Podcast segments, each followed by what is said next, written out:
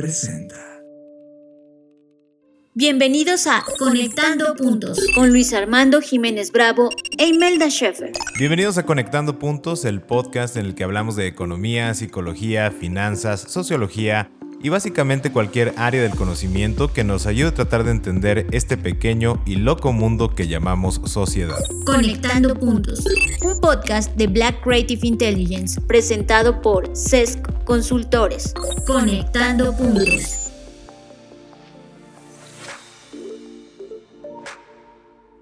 Bienvenidos queridos amigos y escuchas a esta segunda parte de nuestro tema principal del servicio no se garantiza.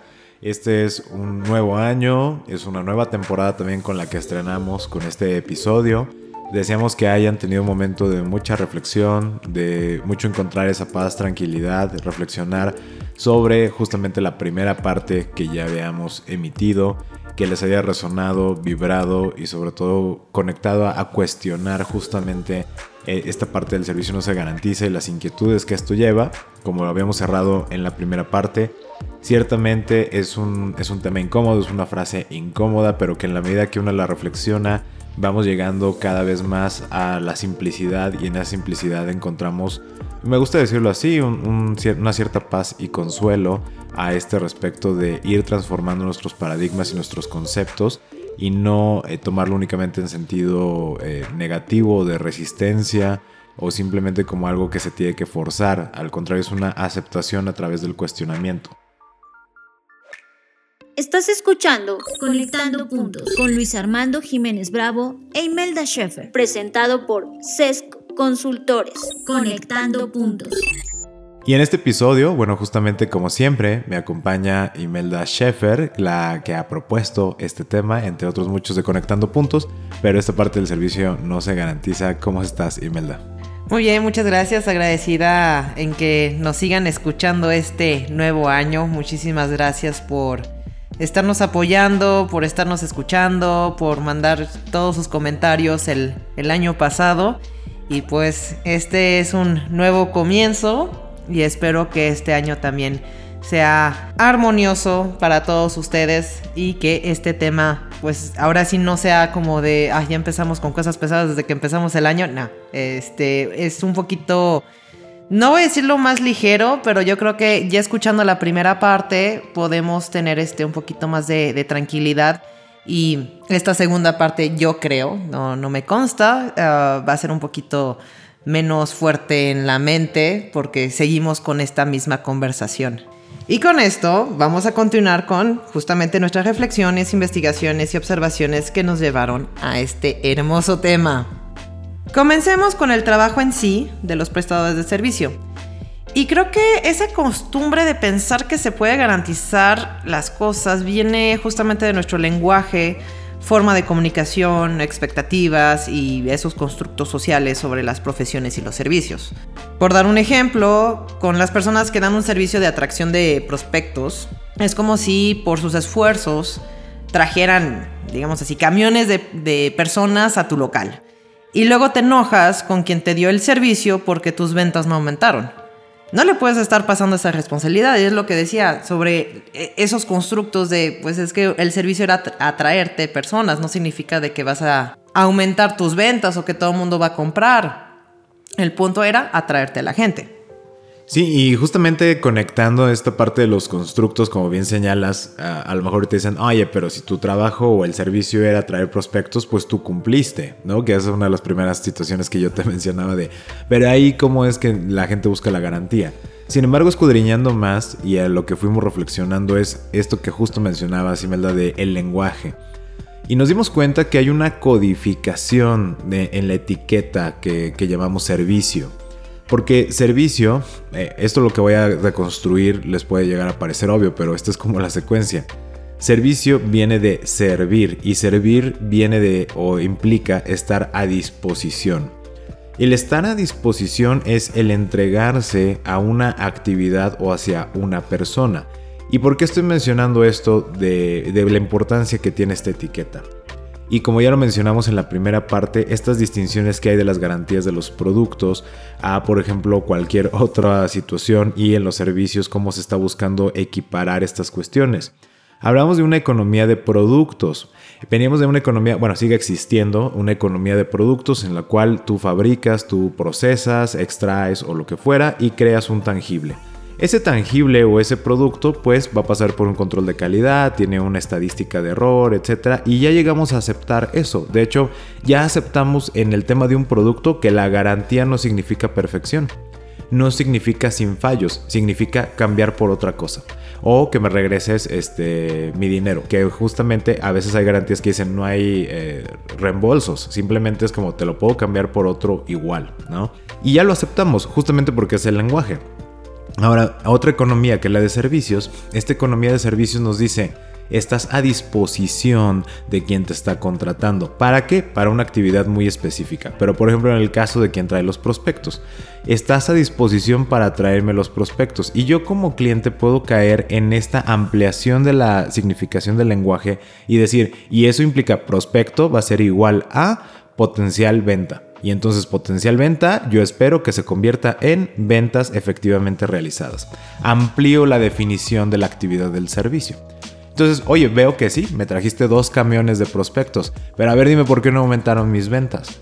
Y es como, a ver, wow, o sea, sí entiendo que los prospectos van a terminar, o la intención de haber traído prospectos es que se convirtieran en ventas, pero en donde yo me puse a tu disposición fue justamente en conseguir los prospectos. Y lo que mencionábamos, hoy me puedes garantizar que vas a traer 400, 300, 200. Pues no, realmente no se puede garantizar porque no son máquinas los seres humanos que son prospectos que van a consumir. Y francamente a veces, aunque definamos una población, no te puedo garantizar que justamente el mensaje de la necesidad, de la comunicación, etcétera, llegue a esas personas para que sean tus prospectos. Sin embargo, aquí entonces es donde se crea este tema de, bueno, entonces, ¿qué es la garantía en un servicio? En un producto ya entendimos que es cambiar una cosa por otra y aceptamos que hay un fallo. En los servicios, cuando tú te pones a disposición, no entendemos realmente cuál es la garantía. Claro, porque no se puede garantizar. Y en esta misma línea, como si lingüísticamente construimos que el servicio eh, trae este constructo asociado de garantía porque lo queremos equiparar con un producto, viene esta nueva ola de la economía de creación y la economía de creación ya aceptó que como los servicios no se garantizan, fallar es posible. Es más, fallar es aceptado, fallar está permitido, fallar es parte del proceso de la creación.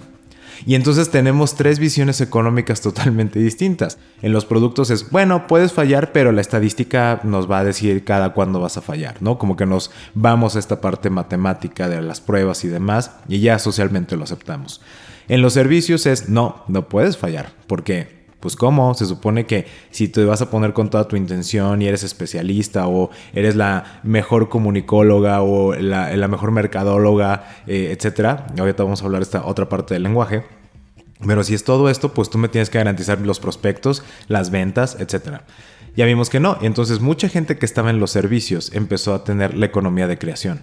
Donde dice, mira, o venía de la economía de productos, donde ya me di cuenta, no te lo voy a cambiar. O sea, esto es un experimento y pues igual y se da, igual y no se da, si lo estoy fabricando, pero pues no hay cambios, o sea, es único, ¿no?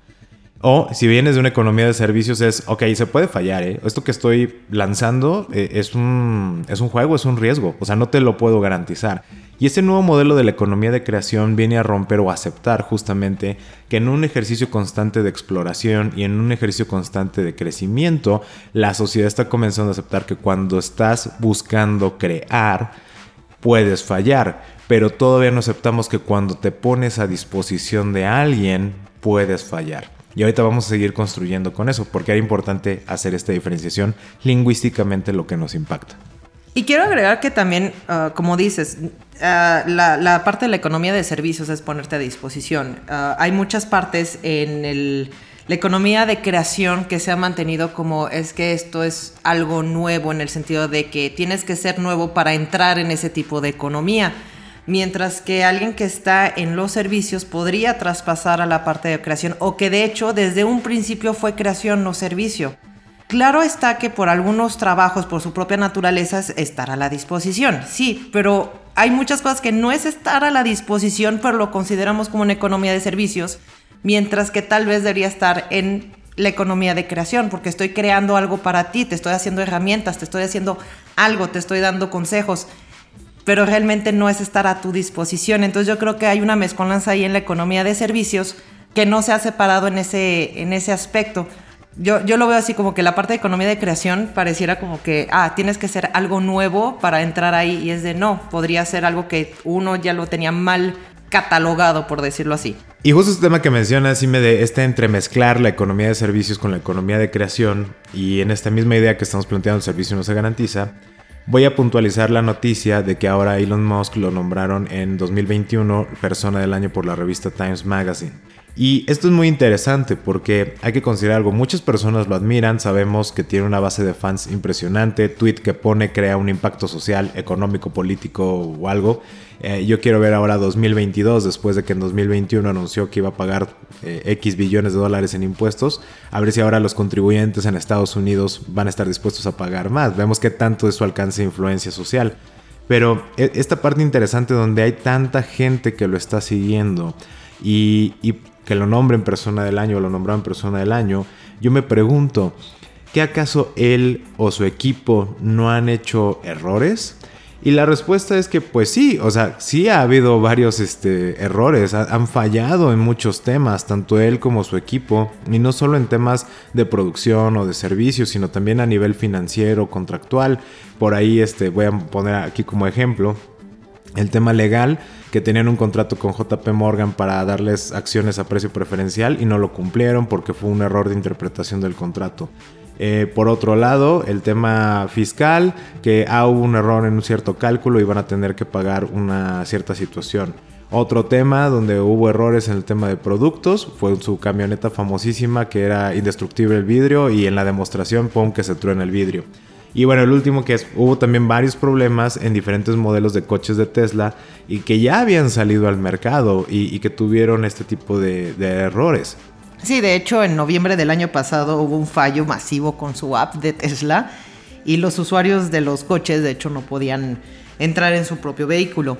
Y justamente porque creo que se le ha visto mucho a, a Elon Musk como está en una economía de creación Sí tiene lo de los productos, pero no se le considera como de, ah, está en la parte de servicios. Si nos fuéramos con otro tipo de empresas y que hubiera este tipo de errores, no, hombre, ah, no habría accionistas, este, habría muchísimas, o sea, claro que sí hay críticas sobre eso, pero como que es de, no, pero es que está creando. Y es de, ¿y cuál es la diferencia con alguien que está haciendo un servicio? Eh, ahí sí hay como una buena separación, pero lo que decía, pareciera que alguien que hace algo nuevo, ya lo puedes meter a esa parte de creación y no lo vas a estar juzgando como alguien que tiene la economía de servicios, porque dentro de todo, aunque sea un producto, también hay servicios detrás, ¿no? Es como lo de la app, e, es un servicio de poder entrar a tu coche, pero no se le está uh, criticando. Y no estoy diciendo, hay que criticar igual a los de la economía de creador.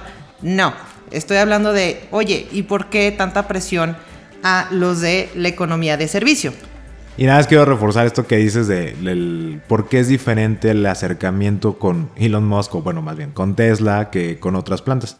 Falló la aplicación de Tesla. Han fallado modelos completos de producción de coches y la reacción que tiene el mercado ante marcas como Toyota, como Nissan, como Ford es destrucción total. Es como, ¿cómo es posible que haya pasado esto? ¿No? Porque vienen de una economía de productos y es como, no, y, demandas y tal. Y cuando estamos hablando de economía de creación, aunque es un producto equiparable porque son automóviles, aunque de características distintas, son equiparables. La reacción social es distinta simplemente porque, como bien mencionas, la percepción de qué tipo de economía vienes cambia radicalmente. Y por otra parte también lo mencionaste Luis, la palabra mejor. Y de hecho justamente quiero continuar esta conversación con esto sobre el daño de utilizar la palabra o las palabras la o el mejor. Muchas veces es una costumbre de, de hecho de admiración, agradecimiento, fascinación que hacen que digamos eso. Pero creo que creamos dos factores de riesgo. Uno, la mente no sabe ni de bromas ni de información incompleta. Es algo que Luis me ha enseñado y cuando nos referimos a él o la mejor, estamos subiendo mucho la expectativa. Por ejemplo, si yo digo, es la mejor nutricionista, hacemos entender a la otra persona que no hay mejor persona que ella o que él. No existe. Ya, eh, como decía, uno diría, no, bueno, pues cada quien puede tener su percepción, no, la mente no lo toma tan literal. Sí, nuestro subconsciente lo toma así de literal. Entonces uno va con la nutrióloga y le dicen, oye, me dijeron que eres la mejor. Y vamos a ponerle muchísima presión a esa persona porque ya la pusimos a un pedestal. O aunque no dijéramos nada, en nuestra mente ya está ese pedestal.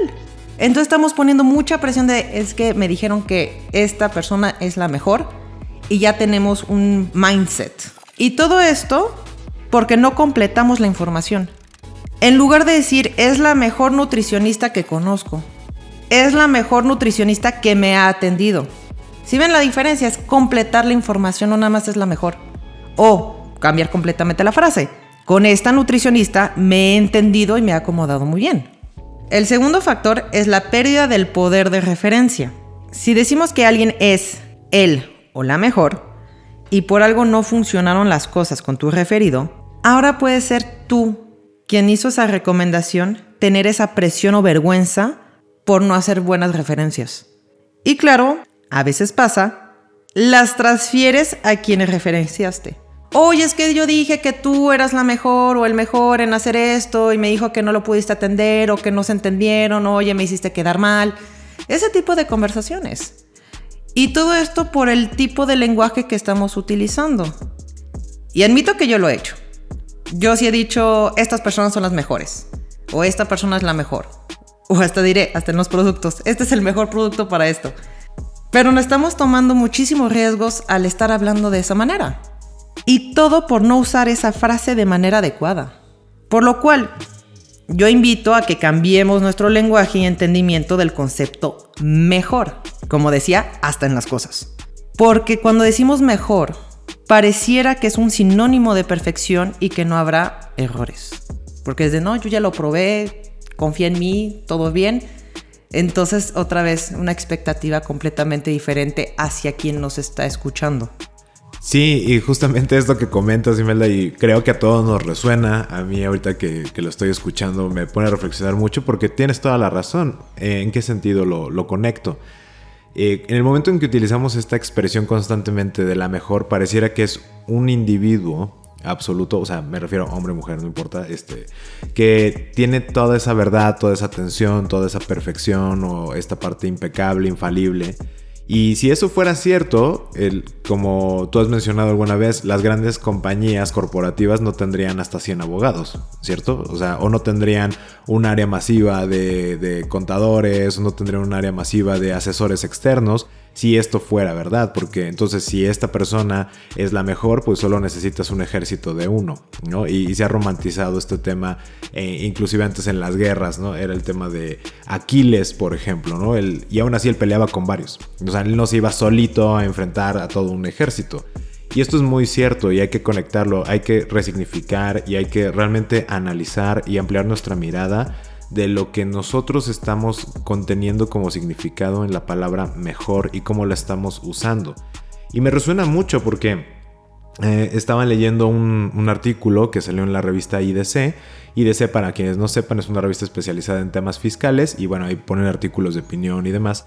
Y uno de esos artículos de opinión hablaba del costo de tener eh, errores de un asesor fiscal, ¿no? El costo de, los errores de los asesores fiscales. A mí lo que me, realmente me llamaba la atención, porque el sentido del artículo fue el denunciar, ¿no? A las empresas de, oye, pues fíjate a quién contratas y con quién trabajas. Pero a mí lo que me hizo ruido, y justamente con esto que hemos estado analizando, es el hecho de que mencionaba esta persona que inclusive eh, personal de las grandes firmas internacionales de contabilidad, de derecho fiscal, han eh, cometido errores en el llenado de ciertos formatos que establece la autoridad, han tenido diferencias de cálculo con la autoridad, han tenido, por ejemplo, eh, no sé, alguna interpretación legislativa que no corresponde a la de la autoridad y demás. Y él decía, y tengan cuidado, porque hasta las grandes firmas se equivocan.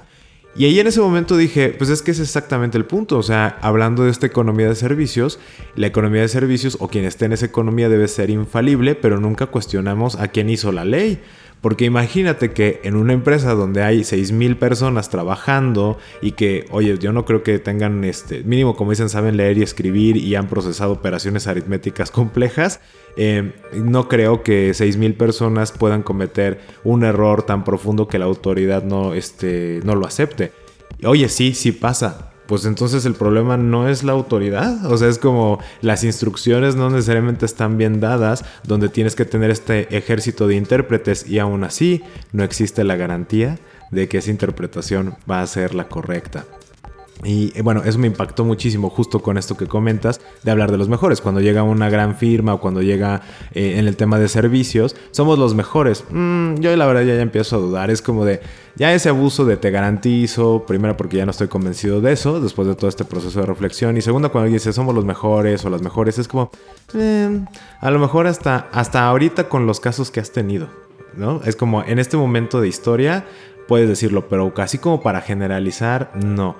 Es el mejor alumno de la escuela. Y perdón que refuerce esta idea, pero es que me impactó mucho. Es el mejor alumno de la escuela. Sí, de ese grupo de estudiantes. Fue eh, la mejor calificación del examen, de ese examen. En ese momento del tiempo. Con esa población con la cual aplicó el examen. Pero no hay que trasladar de porque fuiste el mejor en un momento del tiempo, eres el mejor en toda la historia del tiempo. Sí, claro, y aparte, pues cuáles son los factores que se están utilizando para calificar que eres el o la mejor.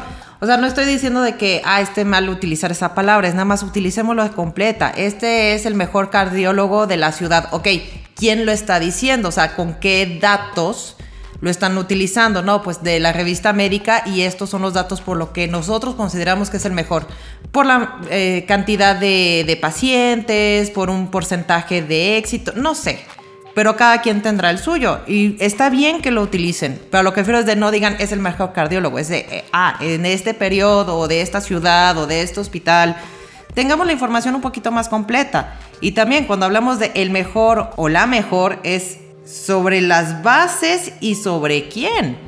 Para mí es la mejor porque esto, pero para ti no sea la mejor opción. Y justo con esto último que acabas de comentar, Imes, es muy, muy poderoso porque hay que ampliar la mirada y crear esta conciencia de, de, ver desde dónde vienen estas situaciones, ¿no? O sea, por, y dónde vienen estos sesgos cognitivos.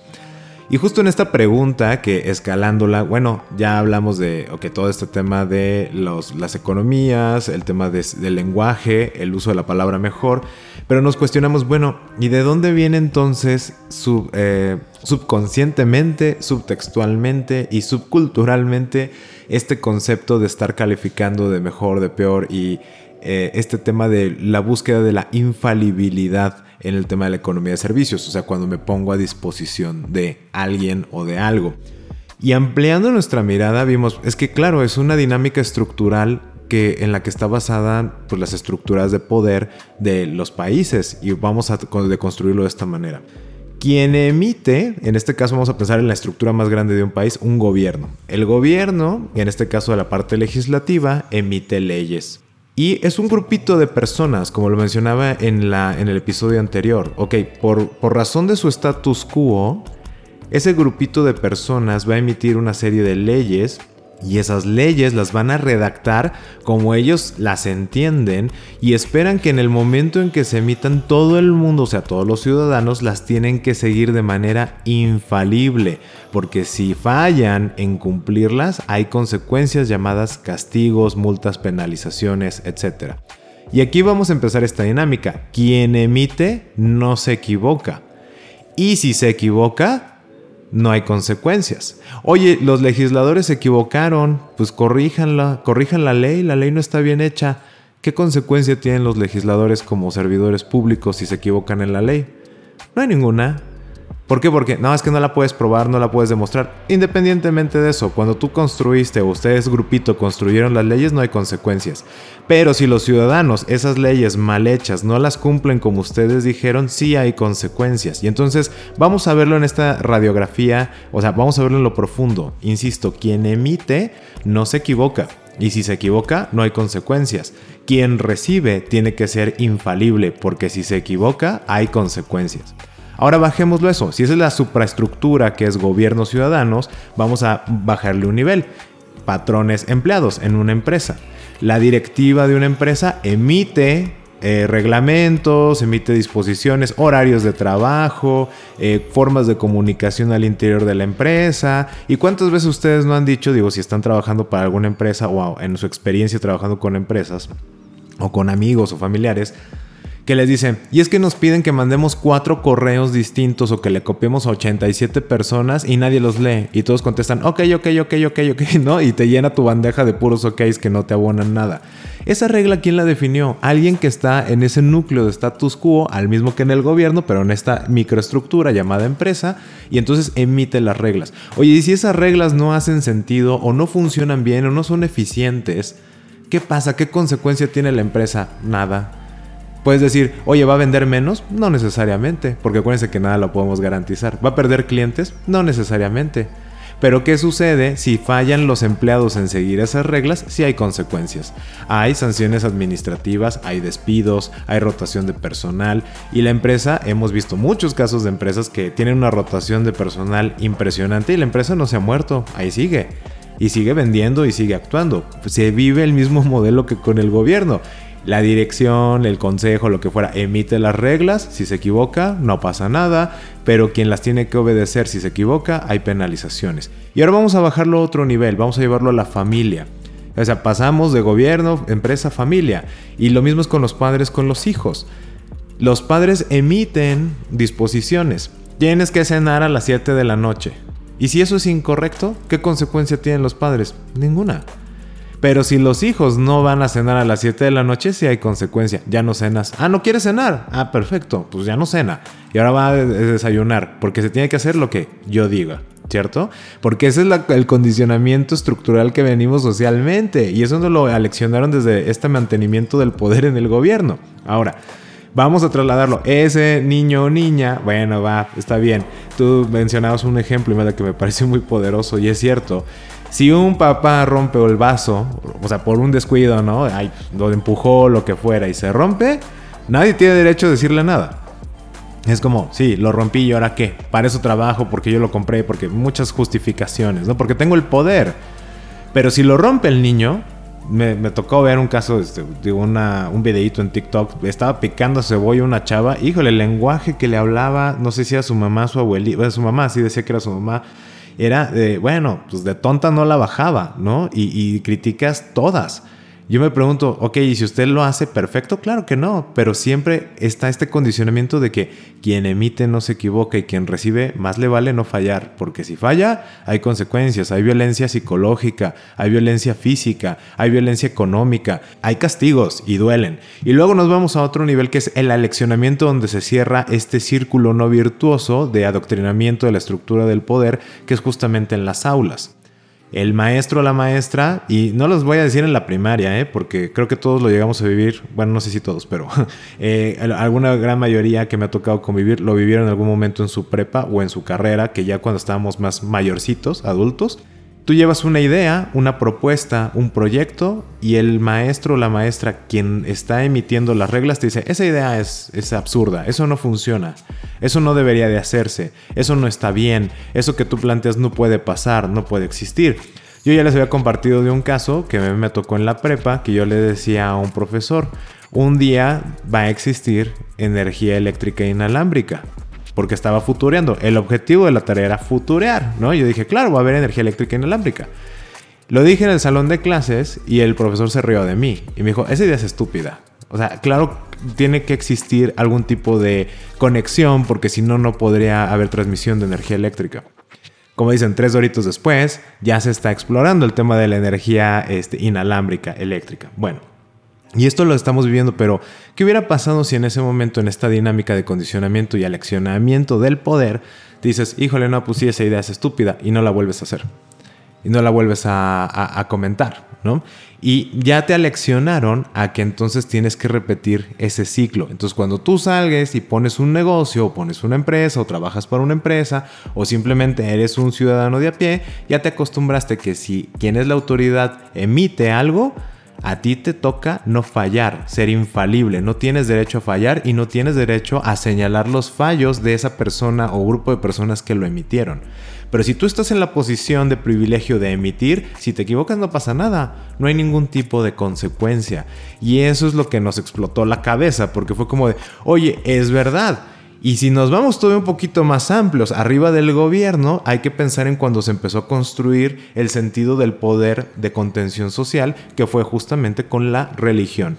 Y hay que recordar que nosotros respetamos las creencias espirituales, religiosas, la fe, de esa parte no la, no la estamos tocando ni tampoco nos interesa abordarla, pero sí nos interesa abordar en el momento en que la humanidad o un grupo de personas nuevamente define una serie de reglas y dice, si tú quieres entrar al cielo, tener bendiciones o tener, este, no sé, buenas cosas en tu vida y que no te pasen tragedias, entonces tienes que seguir estas reglas. Oye, las reglas no hacen sentido a veces, es como de, esas son las que son, y si tú no las cumples, hay fallo, y si hay fallo, hay castigo.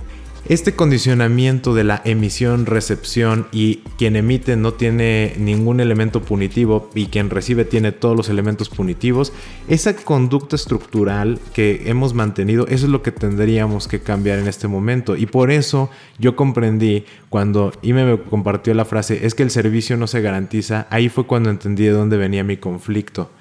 Porque cuando logré ser consciente de esta estructura que tenemos social, entendí que, claro, es normal que alguien que, se pone a disposición, por eso lo decía el lenguaje, en el momento en que yo codifico estoy a disposición de, me estoy poniendo en el rol de receptor.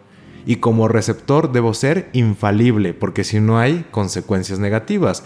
Y entonces a quien yo me pongo a disposición es el emisor. Y como emisor, si se equivoca, no hay consecuencias. Ven lo poderoso que es el lenguaje cuando lo empezamos a desmenuzar y lo empezamos a analizar y entonces ampliamos la mirada y decimos, wow, primero tenemos que ser conscientes de nuestra dinámica estructural, cambiarla y modificar nuestro lenguaje. Y sí, cuando Luis me estuvo comentando esto de, oye, yo, yo lo estoy viendo de, de dónde viene, eh, como dice Luis, me explotó también la cabeza y es cuando saqué ese ejemplo de, ah, claro. Y claro, me fue en la parte más pequeña en el sentido de la familia y le di justamente ese ejemplo del vaso, dije, sí es cierto, o sea, un padre, madre de familia tira algo, no pasa nada, déjalo recojo, cuando es un niño es de, ¿por qué no te fijas? y todo eso, ¿no? No, no voy a decir más al respecto porque creo que Luis lo dejó muy, muy claro. Ah, nada más era para comentarles que sí, eh, a mí me ha hecho reflexionar mucho y también cómo yo me he comportado Ah, como, como familiar, como pareja, como persona en la sociedad, en que efectivamente cuando uno tiene como esa parte de poder de, oye, yo te estoy solicitando esto y luego si yo me equivoco no pasa nada, pero si tú te equivocas no te puedes equivocar. Nos ha pasado. Y como lo decía en el primer episodio, esto no es para criticar y no es para regañar ni nada. Todo el mundo hemos caído en ese tipo de cosas. Lo importante es tener ese tipo de conciencia y decir, wow, sí, ¿y qué voy a hacer al respecto? ¿Hay algo que yo pueda cambiar? ¿Hay algo que yo pueda hacer para que esto no continúe? Esperamos tus mensajes a través de nuestra página de Facebook arroba SESC Consultores. Esto es arroba SESC Consultores. O por correo electrónico a través de nuestra página de internet www.sesc.com.mx. Estás escuchando Conectando Puntos con Luis Armando Jiménez Bravo e Imelda Schaeffer, presentado por CESC Consultores. Conectando Puntos. Estamos en un momento clave en el que podemos y debemos decidir colectivamente qué sigue después de esta crisis. ¿Cuál es la siguiente historia que vamos a contar? ¿Cuál es la historia que contaremos en el futuro sobre los acontecimientos de nuestra era? Durante un año, el equipo de Black Creative Intelligence aplica una rigurosa metodología y publica el reporte de tendencias más completo en América Latina, Black Trends 2022, Meta. 11 ejes temáticos que cubren diferentes industrias en donde encontrarás señales, noticias, productos, servicios y videos de cada tendencia que cambiará al mundo. Black Trends 2022 Meta. Descárgalo de forma gratuita a través de la Black Creative Intelligence. blackci.rocks. Black Trends 2022 Meta, un producto de Blackbot y la Black Creative Intelligence. Esto es Conectando Puntos con Luis Armando Jiménez Bravo e Imelda Schaeffer, presentado por CESC Consultores. Conectando Puntos. Y para conectar ahora con una noticia que creo refuerza esto que hemos estado comentando. veía un artículo donde mencionaban que el Tribunal de Justicia Fiscal y Administrativa del Estado de Guanajuato en el año 2021 triplicó el número de sentencias que se emitieron en ese periodo. Ustedes dirán, bueno, ellos lo querían vender como para que vean que trabajamos mucho. Sin embargo, como ciudadanos y dentro de este análisis estructural del poder y demás, decimos, mm, es preocupante que se hayan triplicado porque ese tribunal en particular se encarga de que los ciudadanos presenten su inconformidad ante los actos de la autoridad fiscal. Esto es básicamente cuando les cobran impuestos en el estado de Guanajuato. Quiere decir que hubo el triple de actos no procedentes de la autoridad donde los ciudadanos se tuvieron que ir a, a pedir que un tribunal dirimiera esa controversia. Segundo, también mencionaba el artículo que tres de cada cuatro sentencias fueron a favor de los contribuyentes. Y claro, lo quieren vender como para que vean que cuidamos a los ciudadanos, ¿eh? No, espérate. Significa que tres de cada cuatro veces la autoridad no tuvo razón y aún así emitió una sanción, una multa, un requerimiento o actuó de manera improcedente tres de cada cuatro veces. ¿Y qué pasa con las personas que no tuvieron los recursos económicos para irse a un litigio? Porque aparte, no hay defensores de oficio en materia fiscal. Tienes que pagar a alguien privado. El Estado no te presta un defensor público, como en el caso penal, para irte a pelear con los impuestos. Entonces, muchas personas que si tres de cada cuatro veces el 75% de los actos de la autoridad fiscal fueron improcedentes, significa a todas las demás personas que no están contabilizadas en esas sentencias, imaginemos cuántos casos más no sufrieron el abuso de la autoridad y no pudieron hacer nada al respecto porque no tienen los elementos para hacerlo. Les estoy comentando esto justo para redondear y entonces crear esta conciencia de buscar actuar desde nuestra situación. No estamos diciendo vamos a levantarnos en armas, no, para nada, no es una revolución. Cada quien desde su singularidad de encontrar la manera armoniosa de hacer algo desde este cambio de conciencia, pero sí es importante, el primer paso es ponerlo en la mesa y visibilizarlo el que lo podamos notar, porque a partir de ahí encontraremos desde nuestra singularidad el cómo podemos actuar. Pero sí es importante el que veamos esto, nos lo cuestionemos y comencemos a reflexionar nosotros cómo hemos mimetizado esta conducta de imposición de el emisor no se equivoque y quien recibe no se puede equivocar o si no hay consecuencias. Y con eso quiero pasar a otra parte Fíjense que hemos reflexionado sobre el hecho que muchas veces les asignamos una gran responsabilidad o ponemos en un pedestal a las personas que su trabajo es dar un servicio y lo vemos más cuando tiene que ver con temas que no entendemos bien, como por ejemplo los abogados, contadores, médicos de, de cualquier tipo. Entonces nos dimos cuenta que a veces, cuando damos un servicio, no estamos cobrando por las horas de trabajo, estamos cobrando por la responsabilidad que uno carga. Y hay que tener en cuenta sobre el riesgo que todo este constructo de lo que hemos estado hablando crea. Todo es una bola de nieve porque justamente al tener esas responsabilidades pesadas en esas personas, caen en cosas como no cuidarse, no poner prioridad a una buena alimentación, tener tiempo libre, hacer ejercicio, etc. O sea, todo esto es una bola de nieve. Y justo quiero nada más volver a, puntualizar esto que mencionas de la bola de nieve que esto genera. Lo menciono por esto. Cuando dices, oye, ya no está comiendo bien y tal, lo vuelvo a conectar con el tema de la etiqueta del lenguaje del servicio. Si yo me pongo a disposición de alguien más, dejo de estar a disposición para mí. Entonces ya mi cuerpo no me está mandando. Yo le digo, ah, tienes hambre, aguántate porque tenemos que terminar esto. Ah, tienes sueño, aguántate. Ah, eh, quieres hacer ejercicio, no hay tiempo porque estamos a disposición de alguien más porque en esta dinámica de lenguaje que hemos construido. Así es, y de hecho hemos escuchado mucho sobre los burnouts y de hecho quise buscar un poquito más al respecto y les pongo un pequeño paréntesis.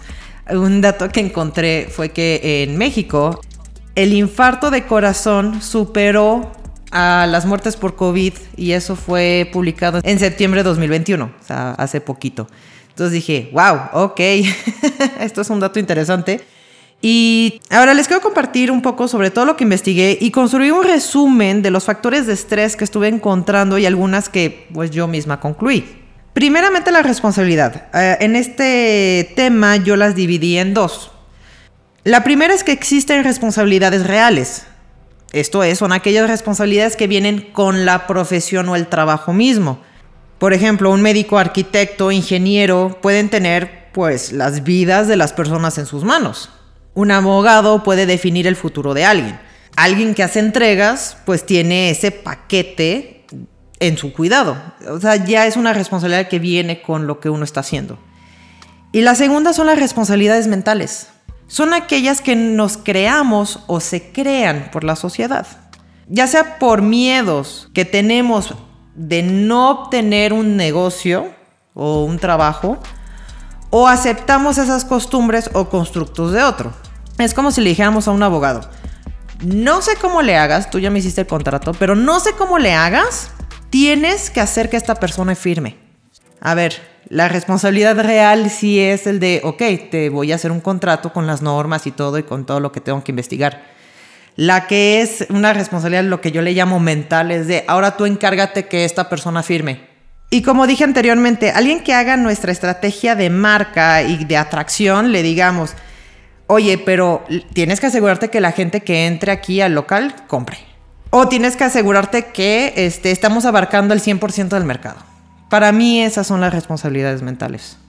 Siguiente punto, las actualizaciones. En este mundo que cambia tan rápido, la presión de tener que estar actualizado, y lo repito, tener que estar, es más pesado cuando uno está solo. De hecho, es mejor estar claro con un equipo y tener un núcleo en donde uno se pueda ayudar a tener esas actualizaciones por distribución de carga, pero a veces no es posible. Entonces, también esa parte de la actualización es, una, es un gran factor de estrés. Y en este punto quiero compartirles un poquito más sobre la profesión de contador público, ya que reconozco que yo he caído en esa parte de presionar esta área. Entonces también lo, lo quiero sacar. Para esta profesión me estoy dando cuenta que es una carga y un estrés adicional justamente en la parte de las actualizaciones, de estar al pendiente, estudiar, entender las nuevas reglas o normas que les llaman las NIFs, regímenes fiscales, facturación, etcétera. Es un área de alta responsabilidad, especialmente en las partes de auditorías, estados financieros, declaraciones tributarias, etc. Lo que genera justamente una gran presión porque tienen que cumplir con las normas contables, fiscales, laborales, entre otros.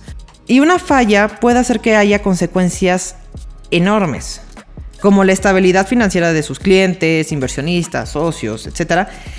Y aparte no pueden irse en contra del sistema fiscal. Es como estar entre, como dicen, entre la espada y la pared. Y nada más se los quería comentar porque más he estado pensando en esto también, ya me estoy dando cuenta que yo también ponía muchísima presión en ese sentido y no entendía pues todo lo que implica. Ahora me voy al siguiente punto que es la comunicación. No todos pueden encontrar la manera correcta para comunicarse o hacerse entender con todas las personas existen tecnicismos u otras variables que pueden hacer que la comunicación no sea tan buena. Entonces la comunicación puede ser un poquito estresante. de, oye, es que te dije así, no, es que yo entendí esto. Ese tipo de factores. Y claro, no todo el mundo tenemos la misma manera de comunicarnos, no todo el mundo tenemos los mismos conceptos, no todo el mundo usamos los mismos tecnicismos. Ahora, otra que se me hizo muy interesante, la desconfianza de las instituciones públicas. La población al tener desconfianza en todo lo que es gobierno, Dígase Poder Judicial, Hacienda, partidos políticos, aduana, todo lo que quieran. Las personas transfieren justamente ese sentimiento y recae en las personas que dan un servicio que tenga que ver con dichas instituciones. Entonces, al momento que yo no tengo confianza o odio, ¿no? Por decirlo así, odio a la hacienda, o le tengo mucho miedo porque no le entiendo, entonces le voy a pasar la responsabilidad a esa persona y es de que pues tú tienes que este, ser el Superman y este, arreglarme todo. Esto también es una, es una parte de estrés hacia este tipo de profesiones porque pues no confiamos en uno y le recae todo hacia este, otra profesión que tenga que ver con, con una relación con esas instituciones. Y la última es la urgencia. Muchas personas no se dan cuenta de la carga de trabajo y la presión que se pone cuando uno quiere sacar las cosas rápido. Ahorita estamos de, sí, el consumo, así, todo rápido, todo rápido. Pero hay que considerar que es a veces ciertas cosas de urgencia es como si le exigieras a un cirujano que te haga tu reparación de válvula de corazón en una hora. Y justito después de que se haya detectado que se necesitaba. No es posible. Hay que realizar una estrategia, verificar todos los factores, hablar con otros colegas, todo lo que es preoperatorio y seguramente muchas cosas más. No soy, no soy médico, pero pues tengo conciencia de que hay muchas cosas que se tienen que hacer antes. Y luego está la operación misma que durará el tiempo que se tenga que durar. Pero a veces nos comportamos así de, ah, lo necesito de, como se dice, eh, lo necesito para ayer, lo necesito para ya, en cinco minutos. Y dices, oye, es que esto no es posible. Quiero reforzar esto que comentas, dime, justo con una anécdota. Hace unos días, una, cliente que, tenemos en Estados Unidos, su pareja em, que le decía a su doctor, sí me va a operar, sí, pero necesito que me opere de tal manera que me pueda ir de vacaciones a Sudamérica. Y me voy el 27. ¿No? Y es como lo justo lo que acabas de comentar. O sea, sí, la operación va a durar lo que tenga que durar, el postoperatorio, los cuidados van a durar lo que tengan que durar y, pero eh, la, visión que ya hemos tenido en este tema de la urgencia y demás, literalmente le dijo, o sea, bueno, ¿cuánto más me cuesta? Pero yo necesito este, salir de viaje tal día. Y ya, y tengo que estar perfecto y quiero pasar mis vacaciones súper bien. Y es cuando dices, ¿suena absurdo? Sí, pero si hay una mentalidad en ese sentido, ya hablamos de todo esto, y también en ocasiones eh, pues llegamos a abusar de, estos temas. Y no solo me refiero al tema de la medicina, que pudiera ser como, ay, pero ¿cómo le puede pedir eso? Pero trasládenlo a lo que sea, hasta un carpintero, un dentista, o sea, todo lo que vaya a implicar un servicio, a veces podemos caer también en ese tipo de requerimientos, urgencias o exigencias. Sí, por ejemplo, un repartidor. Es de, necesito que esto llegue en 15 minutos. Dices, oye, pero por las distancias esto me toma más o menos, no sé, mínimo 30. No, no sé cómo le hagas, pero tienes que estar ahí en 15 minutos. Imagínate la presión. Y aparte de la presión, pues los riesgos que puede estar tomando porque tú dijiste que tiene que estar ahí en 15 minutos.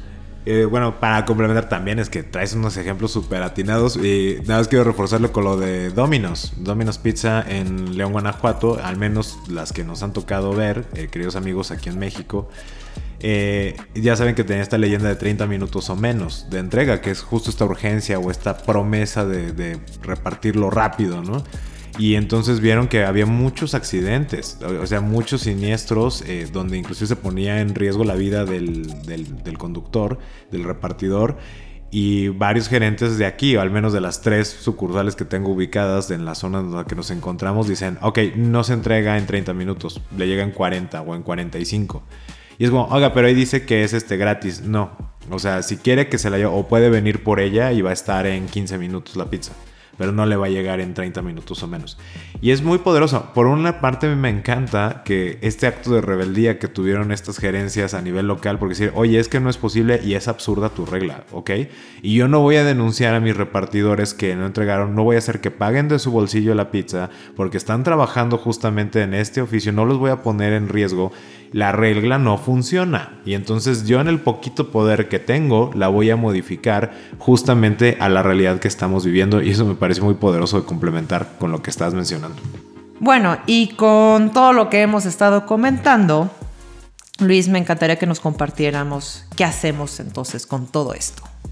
Sí, como bien dices, conectando ya todos los puntos ahora en retrospectiva es, ok, si el servicio no se garantiza, Ok, es verdad, si tenemos varios tipos de economía y algunas se les permite fallar y a la economía de servicio no, si esto implica ponerse a disposición, si hay toda una estructura de manejo de poder, de consecuencias y demás que implica ser infalibles y ya sabemos que no podemos ser infalibles, que no podemos aspirar a, esas cuestiones porque al final del día somos seres humanos cambiantes, no somos consistentes como seres humanos con todo esto que se está sumando y estas presiones y riesgos que tú mencionabas eh, y muy puntualmente buena pregunta es, ¿y qué hacemos con todo esto? Bueno, nuestra propuesta, después de todo este análisis y reflexiones y estar investigando, nos vamos con una entrevista a Ana Kurnikova, que después de su carrera como tenista se dedicó a, hacer negocios, hacer startups, hacer algunas eh, consultorías para ropas deportivas y demás. Y me pareció muy importante esta propuesta como, ok, con todo este contexto y ahora qué sigue, ¿no?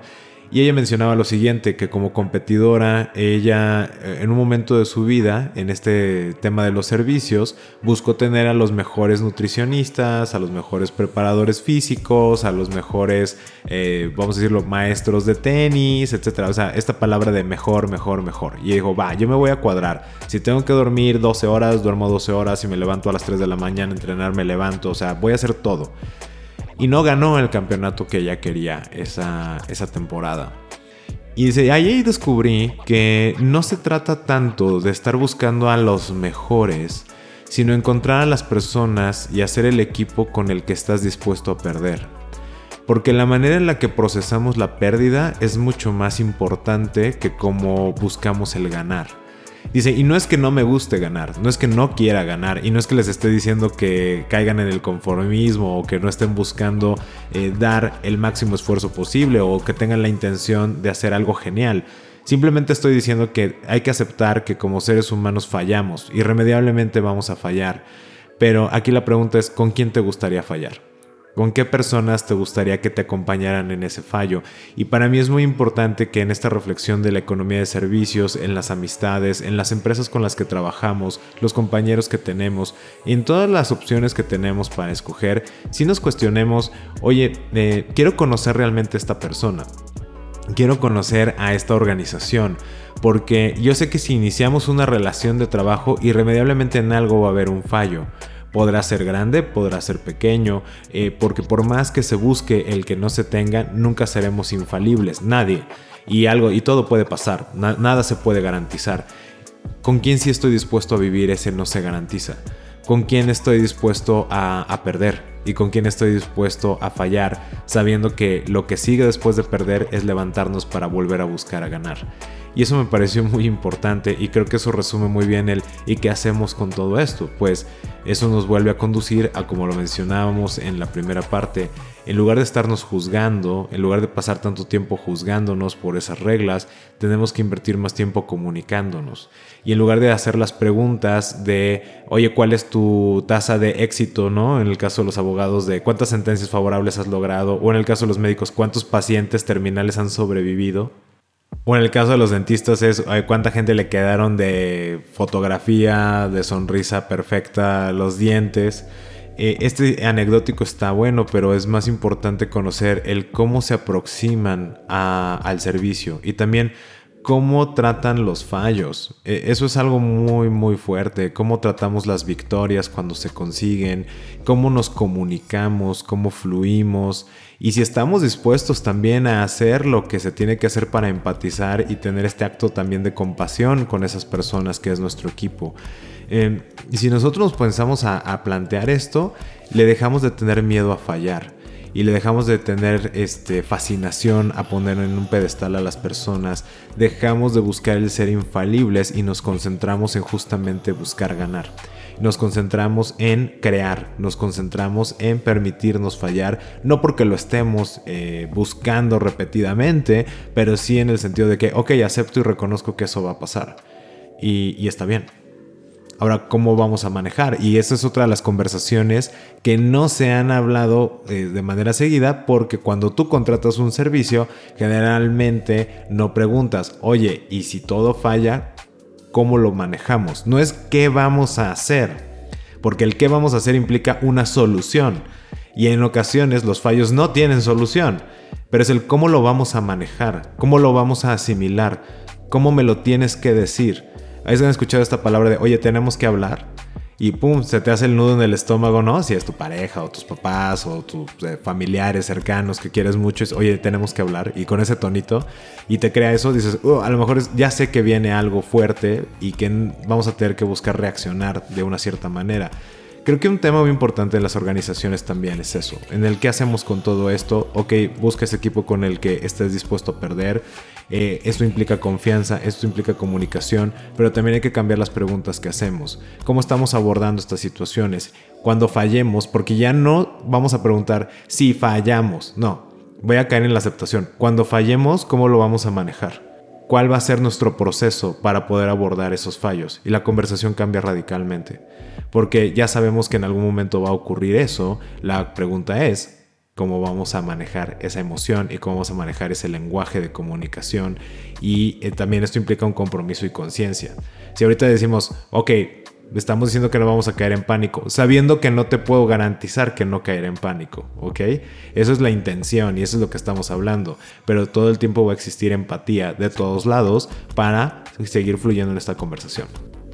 Y me encanta cómo diste esta conclusión a este episodio, como dices. Son cosas que no necesariamente todo el mundo lo tenemos en el radar. Yo no lo tenía en el radar. Hemos estado pensando muchísimo sobre este tema. Nos ha movido muchísimos constructos, nos ha hecho ver las cosas de diferente manera.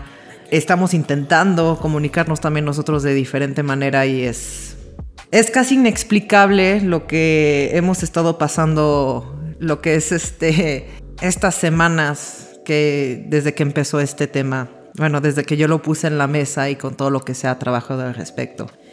Y con eso no quiero agregar más sobre tu hermosa conclusión, uh, Luis. Lo único que yo quiero hacer es compartirles una parte que se me hizo muy importante porque, como les comenté, estuve leyendo mucho y me ayudó a complementar esta segunda parte del episodio y me gustaría este, comentarlo eh, este artículo se llama El contador público como causa primera y última de la confianza pública, escrita por Eduard Santos Gutiérrez de la Escuela Profesional de Contabilidad, Universidad Peruana Unión. Quiero leerles estas líneas que me llamó mucho la atención. Claro, está hablando del contador público, pero también lo puedo ligar con otras profesiones y me gustó mucho, se los quiero compartir, les leo.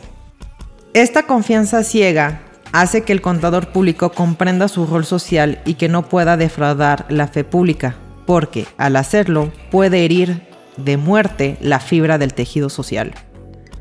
Se debe considerar que, al referirnos a la confianza, no aludimos al conocimiento ni tampoco a números. Se trata de sentimientos, intuición, espíritu. Las cuentas pueden ser correctas y, sin embargo, no confiables. El contador público puede ser mucho y pese a eso ser carente de credibilidad. Si pierde credibilidad, pierde su razón de ser.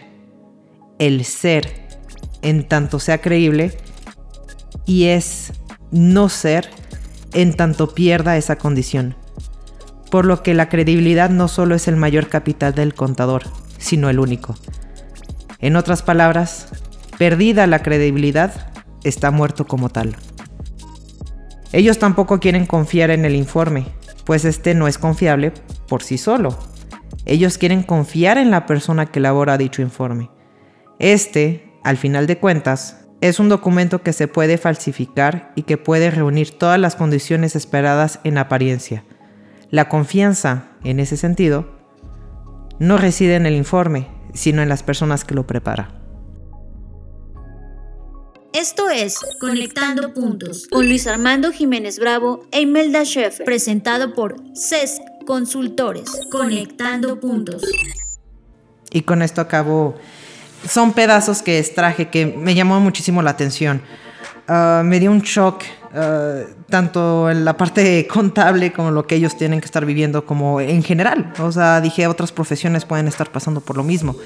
Y me hizo pensar en justamente todo esto de la garantía y dije, si es cierto, también podemos ligarlo con la credibilidad, porque acabo con esta pregunta de entonces, ¿en qué se soporta la credibilidad?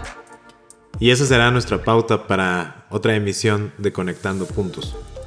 Arranquemos un gran 2022, les mandamos un fuerte abrazo, todo el éxito y mucha aceptación de los fallos buscando los logros.